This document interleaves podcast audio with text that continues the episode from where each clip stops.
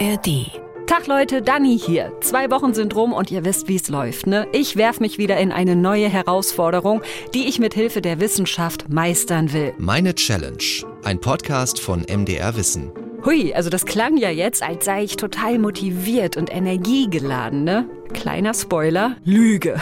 Alles Lüge. Die Wahrheit ist, ich hänge gerade komplett durch. So geht's mir alle Jahre wieder, wenn Winter ist. Ich habe keine Power, keinen Antrieb, keinen Bock. Es ist dunkel, es ist kalt und am liebsten würde ich mich einfach zu Hause einmuckeln und erst wieder rauskommen, wenn Frühling ist.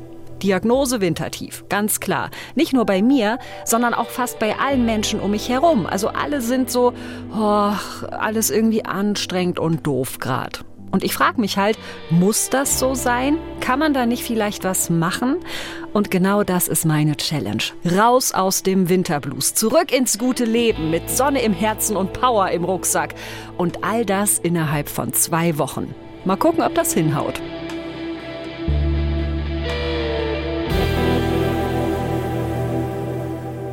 Gucken wir uns mal die ja, Symptome an, die ich habe. Erstens, ich schlafe viel mehr als sonst. Entweder abends früher ins Bett oder ich mache Mittagsschlaf, falls meine Verpflichtungen es zulassen.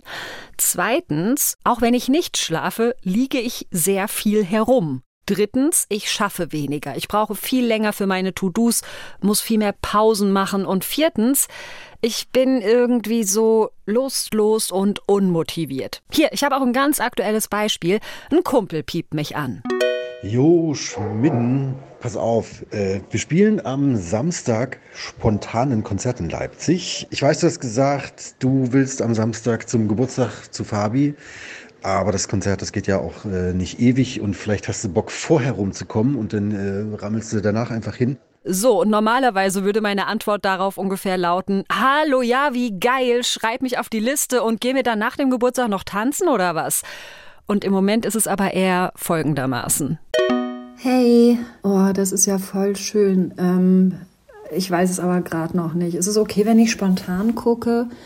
Ich muss einfach mal sehen, ob ich das alles in einen Abend gequetscht kriege. Sei nicht böse, falls es nicht hinhaut, ja?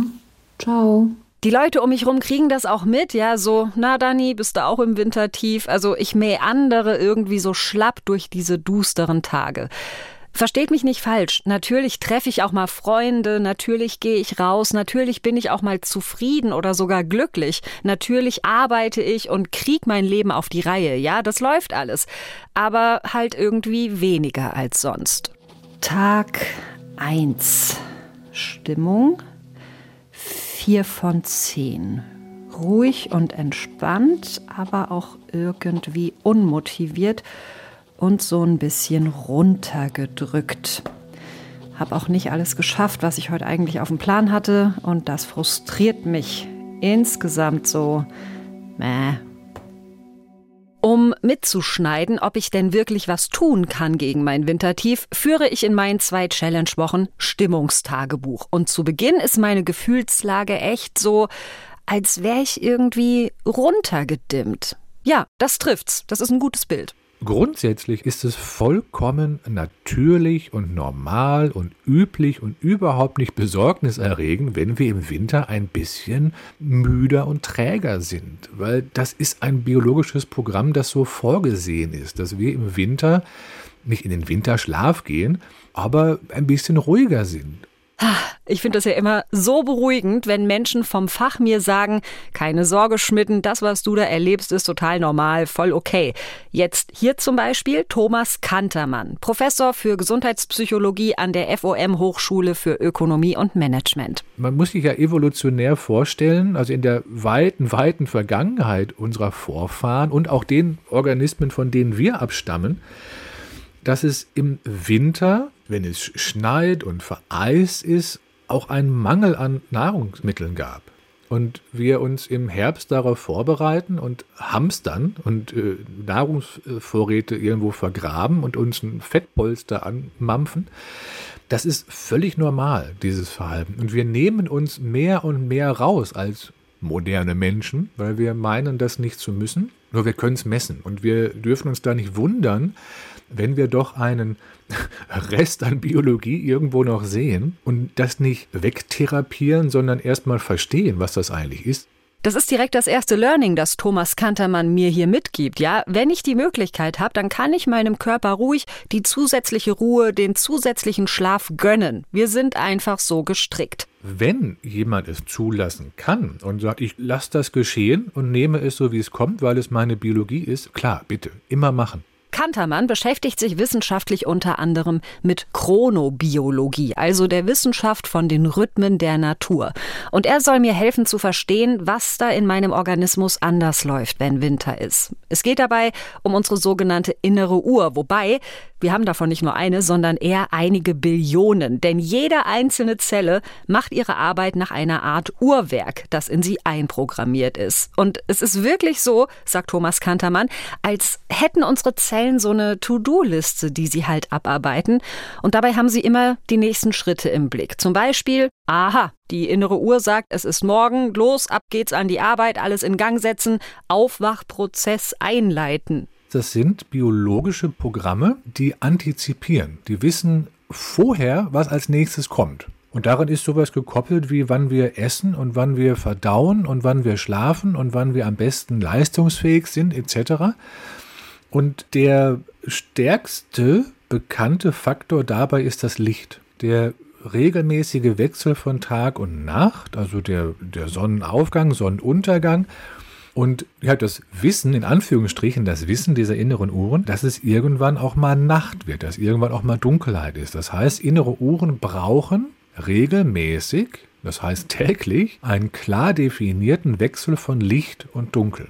So, aber wenn wir jetzt bei diesem Bild sind, ja, jede Zelle hat ihre innere Uhr und die reagiert auf Licht, heißt das dann, dass jede Zelle gewissermaßen auch ihre eigenen Augen hat? Oder wie kriegen die das dann mit von wegen, ah, es wird hell draußen oder, hu, es wird dunkel, lasst uns mal runterfahren jetzt?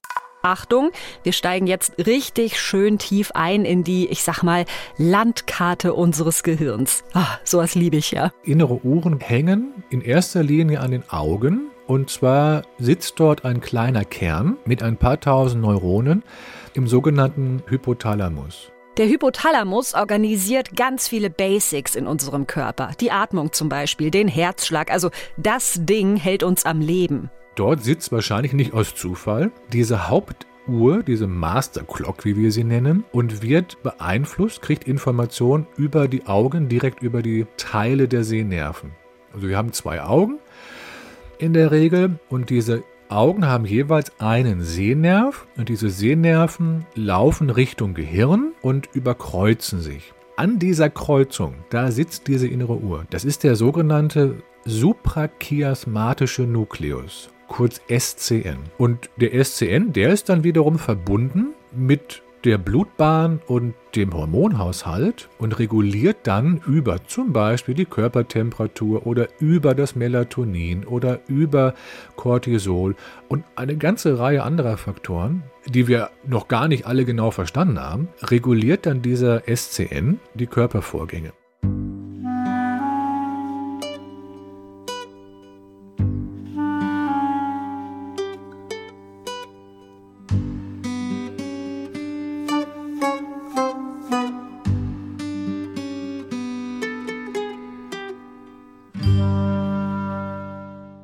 Krass. Also man kann den Taktgeber für unsere inneren Uhren wirklich genau lokalisieren im Gehirn. Wow. Ja, und für den, für diesen Taktgeber ist Licht also so der zentrale Player, ne, wenn es darum geht, ob mein Körper gerade auf Action getrimmt ist oder eher auf Wegmuckeln. Und da im Winter halt wenig Licht da ist, ist mit meinem Körper halt auch wenig los. Okay, liebe Zellen da in eurem Winter-Chill-Out-Modus, ihr wollt Licht? Ich gebe euch Licht. Ich habe hier eine Kleinigkeit für dich geschossen. Ach, so klein? So klein ist das. Warte mal, ich mach mal auf. Das ist Schritt 1 auf meinem Weg raus aus dem Wintertief. Mein Kollege Max aus dem Podcast-Team hat mir eine Tageslichtlampe organisiert. Ja, es ist keine Bedienungsanleitung dabei. Das heißt, das musst du selbst rausfinden, wie viele Stunden am Tag du da rein oder nicht reinguckst, äh, ohne blind zu werden. Ach, so sieht das sieht ja aus wie, ein, wie so ein großes weißes Smartphone oder so. So ein E-Book-Reader. Ja, voll. Ach geil, ey, so ein Ding wollte ich schon immer mal ausprobieren und das mache ich auch direkt. Und jetzt mache ich es mal an.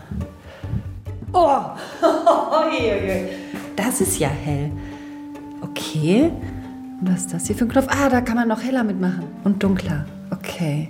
Also wir suggerieren dem Gehirn, es ist Sommer, Sonne und gute Stimmung. Und das akzeptiert das Gehirn auch häufig. Ja geil, Sommer, Sonne, gute Stimmung, wer will das denn bitte nicht? Ich hab Bock. Ja, mein Name ist Alireza Mirshahi. Ich bin Augenarzt und Direktor der Augenklinik der Den in Bonn. Wenn ihr unseren Podcast öfter hört, dann kennt ihr Alireza Mirshahi vielleicht schon. Der hat nämlich auch meine Sehkraft-Challenge begleitet. Da habe ich versucht, meine Augen so zu trainieren, dass ich keine Brille brauche. Könnt ihr nachhören, zum Beispiel in der ARD-Audiothek. Jetzt aber zurück hier zu meiner Tageslichtlampe. Ja, die ist sauhell, aber Sommergefühle kommen da bei mir nicht wirklich auf. Das Licht ist nämlich sehr weiß und eher kalt. Aber ja, ich kann mich auf jeden Fall nicht erinnern, wann ich in den letzten Wochen mal so ein Gefühl hatte von, hey, voll hell, das ballert ja richtig. Wenn ich morgens zur Arbeit gehe, ist es dunkel und wenn ich abends nach Hause komme, ist es immer noch dunkel. Und dann kommt die Lichttherapie, äh, diese Lichttherapielampen ins Spiel. Man kann, während man vom PC sitzt, so eine Lichttherapielampe neben sich stellen und sozusagen den ähnlichen Effekt haben, wie wenn man eine halbe Stunde draußen spazieren geht. Aber ich möchte gerne auch nochmal sagen, falls man sich dafür entscheidet, dann sollte man meines Erachtens, das ist meine persönliche Meinung, auf jeden Fall eine Lampe nehmen, die 10.000 Lux hat. Und es ist wichtig, dass der Abstand zwischen ähm, Gesicht und dieser Lampe, sagen wir mal, etwa 50 bis maximal 80 Zentimeter ist. Alireza Mirshahi nutzt auch selbst so eine Lampe. Morgens, wenn er am PC sitzt und seine Mails durchgeht, parkt er seine Tageslichtlampe auf dem Schreibtisch daneben und lässt sich ordentlich anleuchten. Ja, genauso mache ich das auch. Guten Morgen. So. Morgens, wenn ich meinen Tee trinke und Zeitung lese oder Mails beantworte, steht jetzt immer dieses kleine weiße Gerät schräg links vor mir, wie so ein Scheinwerfer. Ich muss da auch gar nicht direkt reingucken, sagt mir Shahi. Das blendet nämlich auch ganz schön, sondern ich lasse mich halt so nebenher bescheinen. Das stört nicht, das bringt mich jetzt aber auch nicht sofort nach vorne. Tag 2. Stimmung 3 von 10 weitgehend unverändert. Ich bin müde, ich habe keinen Bock, aber ich bin jetzt besser ausgeleuchtet. Max hat Tageslichtlampe vorbeigebracht. Mal gucken. Ja gut, dass das jetzt nicht so läuft von wegen einmal vor die Lampe gesetzt und schon ist alles Konfetti, war mir natürlich auch klar. Mindestens eine Woche muss ich das jetzt durchziehen, sagt die Wissenschaft. Guten Morgen. Es ist Tag drei ich habe heute Frühsendung im Radio. Es ist kurz vor halb vier und ich hoffe einfach nur, dass diese Lampe mich wach macht. So, geh an. Es ist auf jeden Fall schon mal gut und richtig, dass ich mir meine Lichtdosis morgens gebe. Das ist auch die Empfehlung. Andernfalls, wenn man sich abends noch so hart anleuchtet, kann es nämlich zu Schlafstörungen kommen. Das wollen wir ja nur auch nicht. Und meine Strategie, die Lampe nicht nur gegen das Wintertief, sondern auch so ein bisschen als Wachmacher zu nutzen, die ist gar nicht so verkehrt. Als gesichert gilt, dass äh, Licht- und Melatoninausschüttung, das ist sozusagen ein Hormon, was unseren Schlaf-Wach-Rhythmus regelt, miteinander zusammenhängen. Das heißt, Lichteinfall reduziert oder hemmt die Ausschüttung von Melatonin im Gehirn. Oh, Achtung, das hier wird auch später nochmal wichtig. Melatonin ist ein ganz zentraler Faktor in unserer Chronobiologie, ja, macht uns müde. Und mehr Licht gleich weniger Melatonin gleich mehr wach. Und genau darum geht's ja, ja, dass ich aus diesem schläfrigen Winterslumpelmodus rauskomme und wieder mehr Action drauf hab. Theoretisch könnte man auch Koks nehmen, aber das ist dann wirklich schädlich. Ne? Ich übertreibe es bewusst. Oh, okay. es gibt Methoden, die helfen und sind schädlich. Dazu kann ich nicht raten.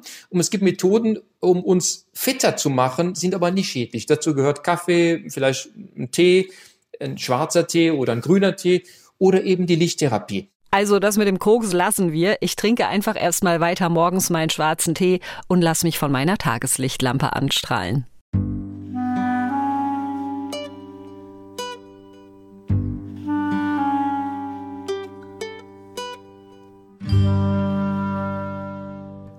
Tag 5. Hab heute alles an Arbeit und To-Dos geschafft. Yes! Stimmung 6 von 10. Bin froh, dass ich jetzt erstmal zwei Tage frei habe. Bin morgen Abend mit zwei Freunden verabredet. Darauf freue ich mich. Aber diese Müdigkeit, dieses Ich will liegen, ich will essen, ich will schlafen, habe ich immer noch. Und es fühlt sich an, als hätte ich so einen leichten Kater, der einfach nicht aufhört. Ich mache jetzt hier diese Challenge zum Wintertief, aber wenn ich so durchhänge, so lange auch, ja, dann kann das auch andere Gründe haben. Zum Beispiel einen Nährstoffmangel. Eisen, Vitamin D, Vitamin B12, das sind alles wichtige Player in unserem Energiehaushalt. Tatsächlich habe ich aber auch gerade erst einen Check-up gemacht beim Arzt, so drei Wochen vor Start meiner Challenge war das, und mein Blutbild ist voll okay. Ich supplementiere Eisen und Vitamin D und damit passen meine Werte alle. Es kann sich aber lohnen, das mal überprüfen zu lassen, ja? Falls ihr genauso struggelt wie ich, denn gerade Vitamin D fehlt den meisten hierzulande im Winter.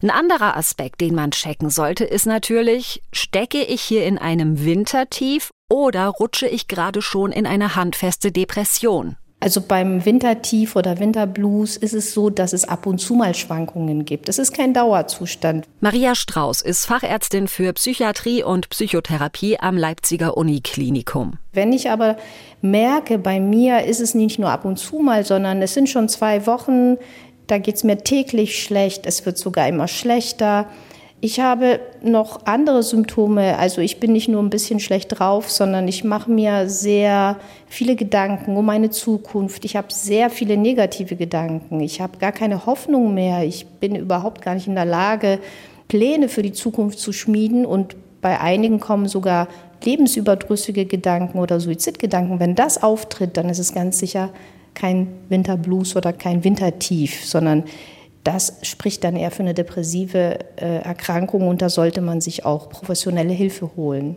Okay, puh, also ich kann dann klar sagen, eine Winterdepression ist das bei mir nicht. Ich freue mich zwischendurch auch total auf Sachen, habe richtig gute Tage, wo ich wahnsinnig viel auf die Reihe kriege. Also es ist halt nur so insgesamt im Durchschnitt weniger von allem. Und Abende auf dem Sofa kommen gerade deutlich häufiger vor als normal. Bei einer Winterdepression wird aus all dem dann aber so eine richtige Abwärtsspirale. Die ersten Anzeichen sind vielleicht, oh, ich habe keine Lust, heute rauszugehen. Dann macht man es eben nicht. Und das ist genau das, was sich dann entwickelt.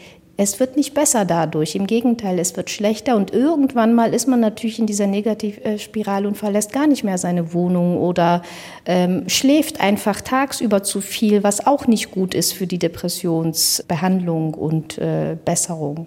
Generell, sagt Maria Strauß, sind Winterdepressionen gar nicht so häufig. In dem Sinne, dass Menschen, die im Winter in eine Depression rutschen, sehr wahrscheinlich so oder so irgendwann erkrankt wären.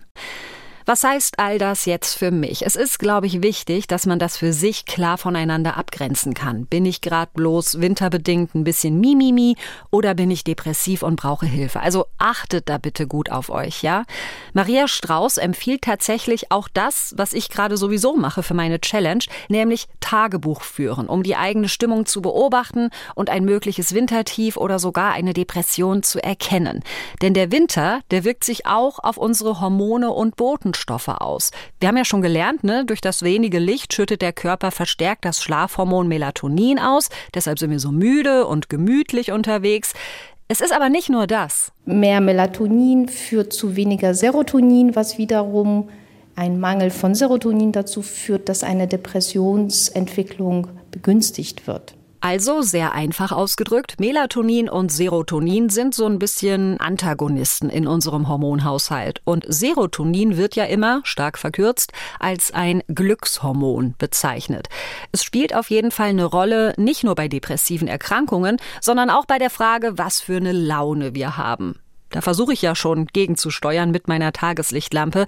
Im Winter verändert sich aber auch unser Alltag. So, ja, ein bisschen schleichend passiert das. Es ist kalt, es ist ungemütlich. Äh, viele Menschen ziehen sich eher zurück, machen weniger sportliche Aktivitäten, die draußen stattfinden, finden vielleicht im Winter gar nicht statt.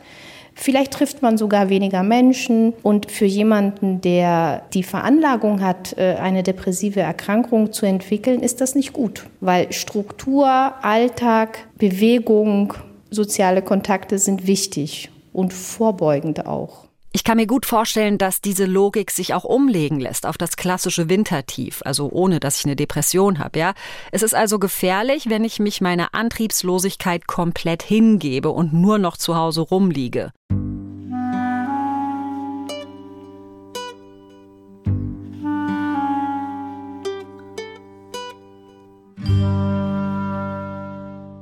Ja, es war ja irgendwie klar, dass diese Tageslichtlampe allein mich nicht erfolgreich durch diese Challenge bringen wird. Und deshalb schalte ich an Tag 7 einen neuen Skill frei und der Skill heißt Sport. Ich gehe neuerdings regelmäßig laufen, aber an den ganz düsteren Wintertieftagen habe ich es auch schon öfter mal ausfallen lassen. So, oh nö, es ist zu kalt, es ist zu dunkel, es ist zu ungemütlich. Aber damit ist jetzt Schluss. Verkehrt ist das nicht, was ich da mache, sagt der Chronobiologe Thomas Kantermann.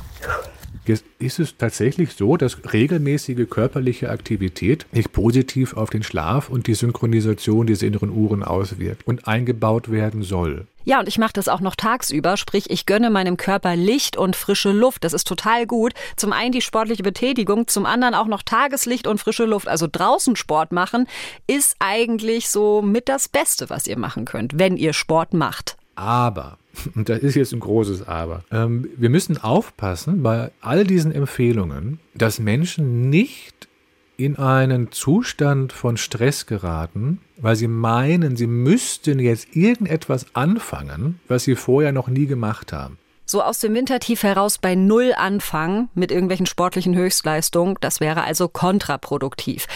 Das hätte ich nicht gedacht, obwohl es ja logisch ist, ne? Mit Stress geht's uns nur noch schlechter und Veränderung kann eben zu Stress führen. Tatsächlich mache ich das mit der Joggerei aber schon jetzt ein bisschen länger und ich weiß, dass es mir einfach gut tut und das merke ich auch direkt am nächsten Tag, an Tag 8 meiner Challenge. Guten Morgen, ey. Mir ist gerade was ganz Ungewöhnliches passiert. Ich bin einfach schon ganz lange bevor mein Wecker klingelt, wach geworden und hatte das Gefühl von, oh, ich bin ausgeschlafen. Das ist jetzt zum ersten Mal seit sehr langer Zeit, dass ich früh wach werde, vorm Wecker und denke, ja gut, dann stehe ich halt jetzt schon auf. Oh Gott, und das ist voll das tolle Gefühl. oh, ich würde jetzt so gern sagen, stopp! Aufhören, lass mal aufhören hier. Challenge total geschafft, aber ich habe ja noch eine Woche und vielleicht ist das hier einfach nur so ein kurzes Zwischenhoch. Also ich muss erstmal abwarten, ob Licht und Joggen da jetzt wirklich einen nachhaltigen Effekt haben auf mein Befinden.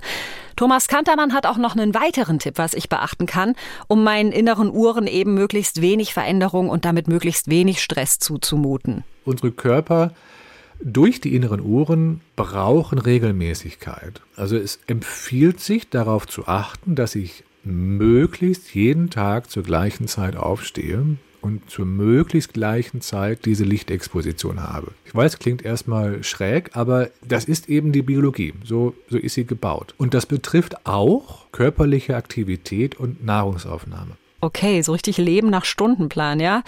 Gut, für die zweite Woche meiner Challenge nehme ich mir das mal vor. Tag 9. Stimmung 7 mm, von 10. Irgendwie schön stabil. Ich freue mich auf Weihnachten, das motiviert mich und ich halte mich jetzt an feste Zeiten. Halb acht aufstehen, halb neun, Tee und Tageslichtlampe und immer vor Mitternacht ins Bett. Tag 10. Stimmung eher wieder ein bisschen runter. Ähm, so 5, 6 von 10. Ich kriege meine Tage. Vielleicht liegt es daran, dass ich mich einfach fühle wie ein zugepickelter Fleischballon. Ich ziehe aber weiter durch. Klarer Tagesablauf, Licht, Therapie und Joggen. Ich bin richtig stolz, dass ich das so durchziehe und würde mich eigentlich dann abends gerne ein bisschen belohnen. Mit Schokolade auf dem Sofa und einer netten Serie. Also wir machen uns ein bisschen Sorge um zu viel Licht am Abend. Grundsätzlich gehört in die Nacht und in den Abend vor dem Schlaf kein helles Licht. Ein bisschen Licht kann ruhig sein, aber nicht zu hell. Wenn ich meinen mein Alltag so gestalte, dass ich tagsüber nur drinnen bin, also jetzt ganz extrem, wenn ich gar nicht rausgehe, nur drinnen bin, ich habe ein Fenster irgendwo, okay, aber ich, ich gehe gar nicht raus, dann wirkt die künstliche Beleuchtung am Abend stärker. Die macht sich stärker bemerkbar. Und Menschen, die tagsüber eine halbe oder eine Stunde mindestens draußen sind und am besten noch morgens, also vor dem Mittagessen, das muss jetzt nicht morgens bei Sonnenaufgang sein, dann sind diese Menschen weniger gestört im Durchschnitt, ja, sind weniger gestört bezüglich dieses künstlichen Lichts am Abend. Okay, das merke ich mir. An Tagen, an denen ich länger draußen bin, da ist das dann abends auch mal okay, irgendwas anzugucken auf dem Bildschirm. Aber wenn ich den ganzen Tag nur drin war, ja, zum Beispiel im Homeoffice oder so, dann lese ich vielleicht lieber bei gedimmtem Licht ein Buch oder höre einen Podcast. Das wird mir, glaube ich, aber relativ schwer fallen. Und auch beim regelmäßigen Tagesablauf scheitere ich. Wegen meines Jobs. Tag 13. Stimmung. Hm neutral, fünf, sechs von zehn, sage ich mal. Bin sehr müde, bin aber auch seit halb vier auf den Beinen, weil ich heute Morgen Frühsendung hatte. Hinterher trotzdem noch joggen gewesen. Geil. Richtig gut gemacht, Dani. Also mit meinen Schichtdiensten beim Radio kann ich das mit dem immer gleichen, schön regelmäßigen Tagesablauf leider vergessen. Das ist aber auch nichts, was ich mir jetzt vorwerfen muss, sagt der Chronobiologe Thomas Kantermann. Wir sind halt keine Inseln, sondern eingebunden in Jobstrukturen, Familienstrukturen, Beziehungsstrukturen und so weiter. Und eigentlich wäre es eh viel cooler, wenn wir nicht hasseln müssten, um irgendwie auch im Winter in unserer Lebenswelt zu funktionieren, sondern wenn das andersrum laufen würde. Ich würde wirklich dafür plädieren, zu sagen, ja, das müssen wir erstmal anerkennen, dass wir jahreszeitlich unterschiedlich funktionieren und mal uns selbst reflektieren und sagen, ja, müssen wir denn diese Leistungen wirklich dann so bringen? Zu welchem Preis bringen wir das denn? Und können wir das nicht ein bisschen klüger machen? Und historisch betrachtet war es auch lange, lange Zeit so, bevor wir angefangen haben, in der Industrialisierung große äh, Fabriken zu bauen, und Menschen in Gebäude zu sperren für die Arbeit, so war es lange Zeit. Und wenn Sie in die Landwirtschaft schauen oder andere Bereiche auf diesem Planeten, dann gibt es noch genügend Völker und äh, Bevölkerungsschichten, die das genauso leben.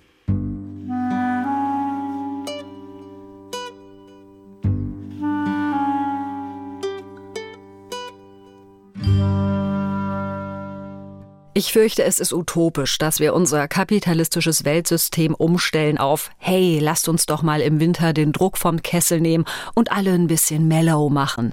Ich finde die Vorstellung wunderschön, die Realität ist aber halt eine andere.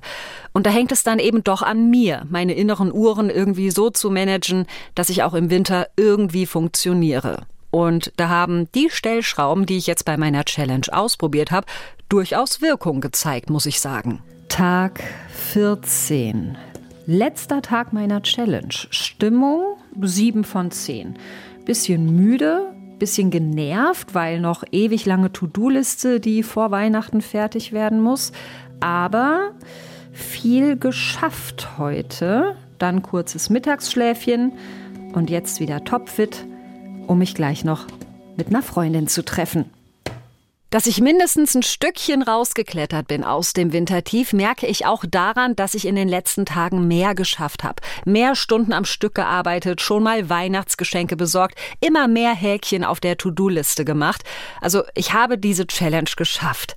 Yay! Das hätte ich nicht gedacht. Also als wir das Thema geplant haben, da war ich so total überzeugt, ja, wir können das schon machen, aber Winter ist halt scheiße und da werden wir nicht groß dran rumdoktern können. Stattdessen haben also Licht, Luft und Bewegung doch einen Effekt gehabt. Ich glaube aber ehrlich gesagt, den viel größeren Anteil an diesem Ergebnis hat etwas, das in meinem Kopf passiert ist, nämlich Akzeptanz. Wir Menschen sind halt einfach so programmiert, dass wir im Winter runterfahren. Der Chronobiologe Thomas Kantermann hat mir das total deutlich gemacht. Also mir war das vorher nie so klar bewusst. Biologie ist divers, Biologie ist heterogen, Biologie ist Biologie. Und wir können sie ein Stück weit in unseren Alltag integrieren. Aber wenn wir doch wissen, wo Grenzen sind, dann dürfen wir diese Grenzen ruhig benennen und dann dürfen wir darüber auch ehrlich reden. Es hat nichts, aber auch wirklich nichts mit Faulheit oder Nachlässigkeit zu tun oder dass jemand nicht will, irgendetwas zu tun, sondern nein, es ist einfach reine Biologie.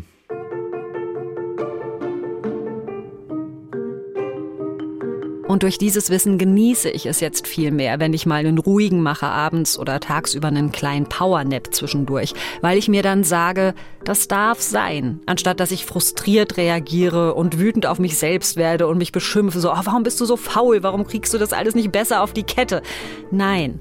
Und allein schon dieses gnädiger mit mir selbst sein, allein das sorgt schon dafür, dass das Wintertief sich gar nicht mehr so sehr nach einem Tief anfühlt, sondern mehr nach einen Gang runter abschalten.